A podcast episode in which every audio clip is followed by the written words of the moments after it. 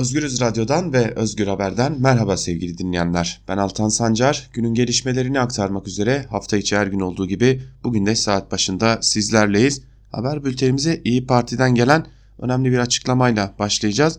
Lütfü Türkan'ın bir açıklaması olmuştu. İyi Parti'den Lütfü Türkan'ın açıklamasına sert tepki gösteren bir açıklama geldi.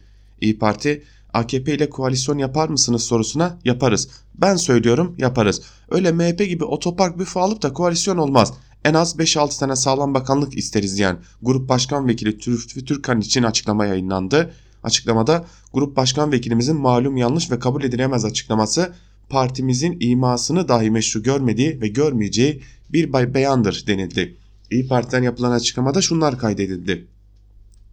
Aziz milletimiz ve değerli basın mensupları, İyi Parti Türkiye'yi yönetmek için yola çıkmış bir siyasi harekettir. Temel amacımız iyileştirilmiş parlamenter sistemine Türkiye'yi 21. yüzyılın yarışan ülkeler arasına katmaktır.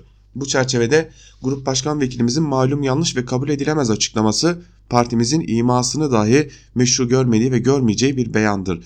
Partimizin seçmenine ve milletine verdiği sözleri siyasi namusu bilen bir sorumlulukla siyaset yapmaktadır iyileştirilmiş parlamenter sistem hassasiyetlerimiz bu kabil siyasi savrulmaları ma mazur yahut meşru görmeyeceğimiz kadar mühimdir denildi ve İyi Parti Grup Başkan Vekili Lütfü, Kırt, Lütfü Türkkan'ın açıklamaları bir yerde kabul edilemez olarak nitelendirildi.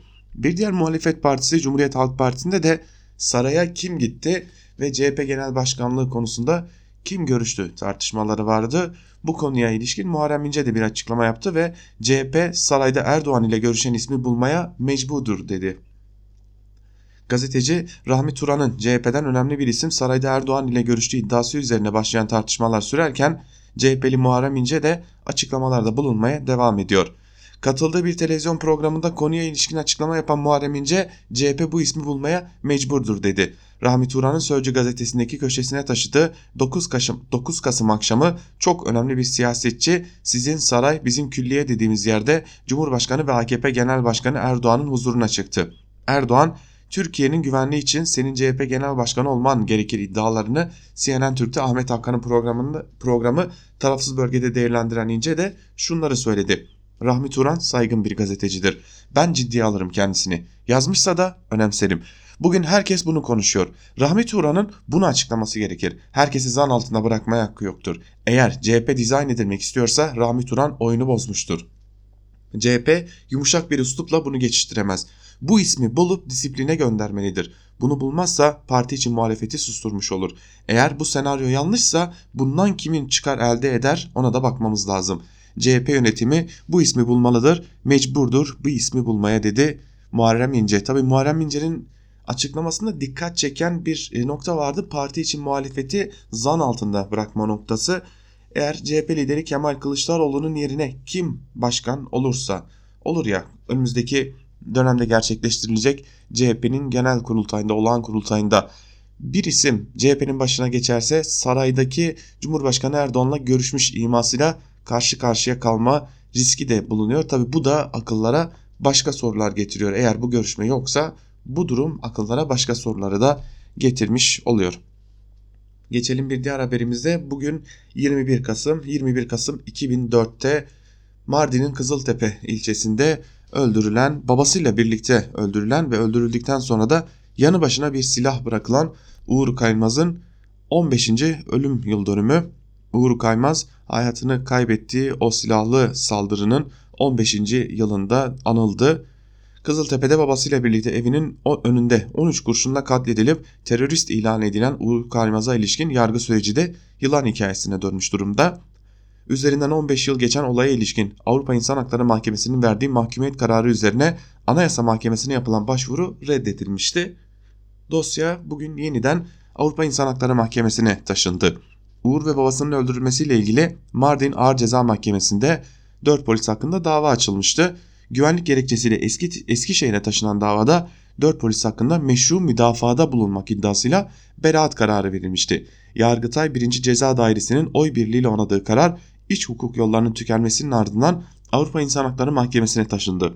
AYİM 2014 yılının Şubat ayında açıkladığı kararda baba ve oğlun yaşam haklarının ihlal edildiği gerekçesiyle Türkiye toplam 70 bin avro maddi 70 bin avro da manevi tazminat ödemeye hükmetmişti. AYİM'in kararının ardından İnsan Hakları Derneği Mardin Şubesi yargılamanın yenilenmesi talebiyle Eskişehir 1. Ağır Ceza Mahkemesi'ne başvuruda bulundu.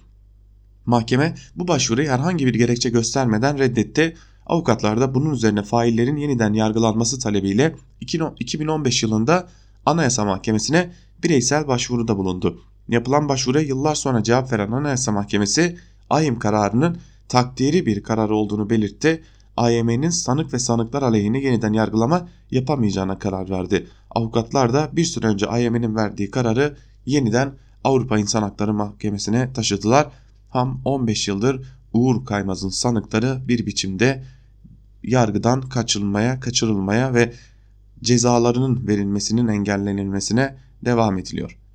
Bir diğer e, yargıyla ilgili haberle devam edelim. Şaban Vatan'a bugün dikkat çeken bir soruşturma başlatıldı.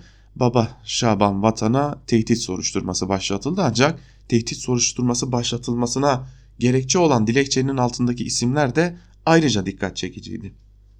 Giresun'un Eynesil ilçesinde şüpheli bir şekilde hayatını kaybeden Rabia Naz Vatan'ın babası Şaban Vatan hakkındaki annesi Fikriye Vatan'ı tehdit ettiği iddiasıyla soruşturma başlatıldı. Savcılık Şaban Vatan'ın annesi Fikriye Vatan'ın evine bir ay süreyle yaklaşmaması yönünde tedbir kararı aldırdı. Rabia Naz'ın ölümüyle ilgili soruşturma sürerken Şaban Vatan'ın annesi Fikriye Vatan dün jandarmaya giderek oğlu tarafından tehdit edildiğini öne sürüp şikayetçi oldu. Fikriye Vatan jandarmaya verdiği ifadesinde torunu Rabia Naz'ın hayatını kaybetmesinin ardından oğlunun psikolojisinin bozulduğunu, kendisi ve diğer oğlu Muhammed Vatan'ı kızının ölümünden sorumlu tuttuğunu, bu nedenle de sıkça eve gelip gittiklerini, kendilerini de tehdit ettiklerini öne sürdü. Fikriye Vatan, oğlu Şaban Vatan'ın Eynesil ilçesindeki evine ara ara geldiğini, kızımı siz öldürdünüz, nasıl cevap vereceksiniz, öleceğini mi zannediyorsunuz, diğer oğluna sahip çıkıyorsun ama bana, bana sahip çıkmıyorsun, oğlun Muhammed'i öldüreceğim diyerek hakaret ve tehditlerde bulunduğunu öne sürdü. Savcılıkta bunun üzerine bir aylık Şaban Vatan'ı bir aylık bir süreyle annesinin evine gitmemesi için bir karar aldırdı. Şimdi dikkat çeken noktayı da gazeteci Metin Cihan Twitter hesabından ortaya koydu. Şaban Vatan'ın kardeşi ve annesi ve e, olayın faillerini koruduğu iddia edilen Nurettin Canikli'nin sık sık görüştüğünü hatta Şaban Vatan'ın akıl hastanesine yatırılması için yapılan o başvurunun altında da kendilerinin imzasının da olduğunu hatırlattı ve bunun aslında çocukça bir oyun olduğunu da dile getirdi. Bu olayı da aslında Türkiye gündemine taşıyan gazeteci Metin Cihan ki biliyorsunuz Metin Cihan da bu olayı Türkiye'nin gündemine taşıdıktan sonra aldığı tehditler nedeniyle Türkiye'yi terk etmek zorunda kalmıştı. Geçtiğimiz haftada Şaban Vatan'ın e, çağırmasıyla birlikte aslında komisyonun harekete geçmesiyle birlikte Şaban Vatan'la birlikte aynı nesilde incelemelerde bulunan iki gazeteci arkadaşımız Canan Coşkun ve Kazım Kızıl da gözaltına alınmışlardı. Bütün malzemelerine, bütün çekimlerine el konulmuştu gazeteci arkadaşlarımızın. Ardından Yeni Şafak gazetesi de Baba Şaban Vatan ve gazetecilerin olayın şahitlerinden birine işkence yaptığını öne süren görüntüler yayınlamışlardı. Ancak o görüntülerde e, şahit olarak geçen Mürsel isimli kişinin olayın nasıl gerçekleştiğini, Rabia Naz'ı nasıl bulduğunu tarif ettiğini rahatlıkla videodan anlayabiliyorduk diyelim ve haber bültenimizi burada noktalayalım sevgili dinleyenler. İlerleyen saatlerde gelişmeler oldukça karşınızda olmaya ve bu gelişmeleri sizlerle paylaşmaya devam edeceğiz. Özgürüz Radyo'dan ve Özgür Haber'den şimdilik bu kadar. Daha iyi gelişmelerle karşınızda olabilmek umuduyla şimdilik hoşçakalın.